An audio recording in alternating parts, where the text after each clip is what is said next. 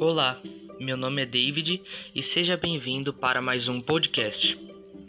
As convidadas de hoje serão Rita de Cássia e Lara Souza.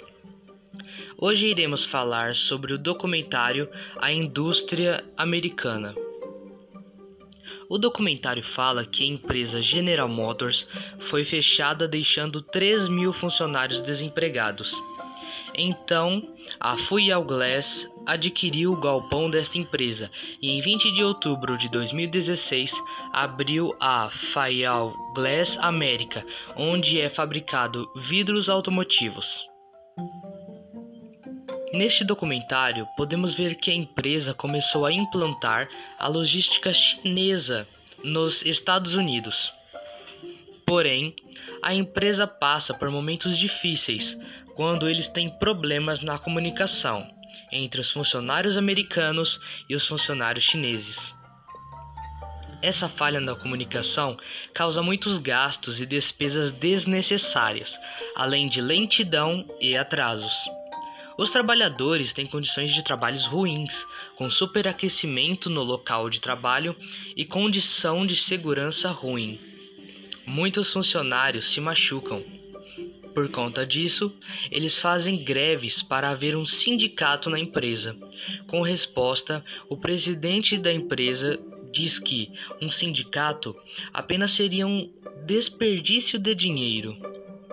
A empresa reconhece seus pontos fracos e tem como objetivo a melhoria da qualidade do produto e mais velocidade na produção. Para gerenciar a empresa melhor, eles buscam uma pessoa da China e despedem o funcionário americano.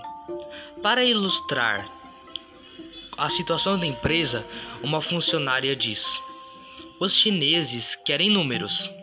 O pessoal da qualidade quer satisfação e os funcionários ficam no meio.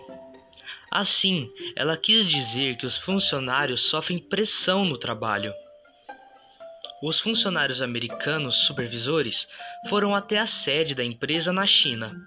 Lá eles puderam observar a teoria clássica, onde os funcionários são treinados melhores para não perder tempo e qualidade. Assim, eles viram o contrário dos funcionários nos Estados Unidos querem, que são os benefícios do trabalho.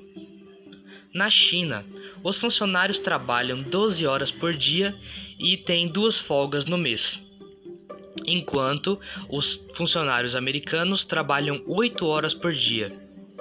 Para os chineses, eles precisam provar que merecem o salário.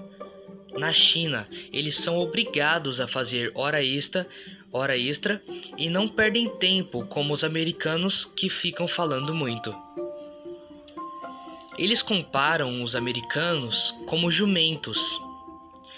O jumento deve ser acariciado na direção certa, senão ele dá um coice numa pessoa. Eles dizem que eles são melhores que os americanos.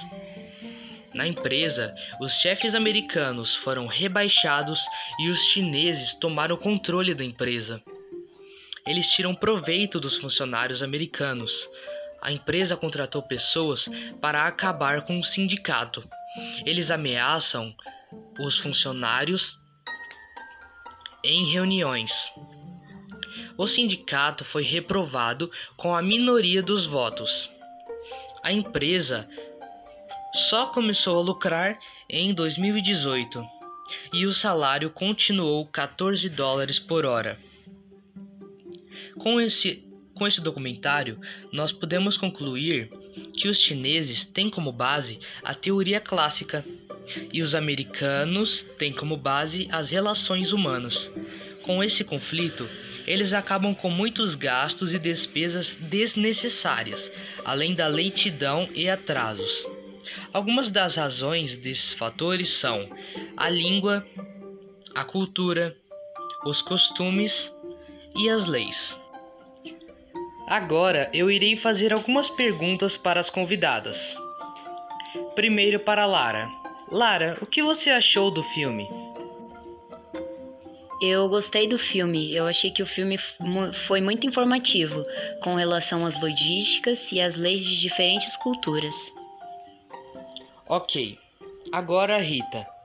Rita, qual você acha que foi o principal problema da empresa? Os funcionários serem muito pressionados. Outra pergunta, agora para Lara.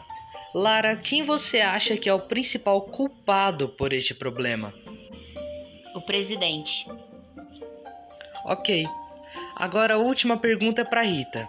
Rita, será que os funcionários americanos nunca estão contentes com nada? Claro, claro que não. Na verdade, eles só queriam o que era deles por direito. Muito obrigado. Bom, então vimos até aqui mais sobre as relações humanas. Muito obrigado, Rita e Lara, pela participação. E obrigado a você por ouvir mais um podcast. E até o próximo.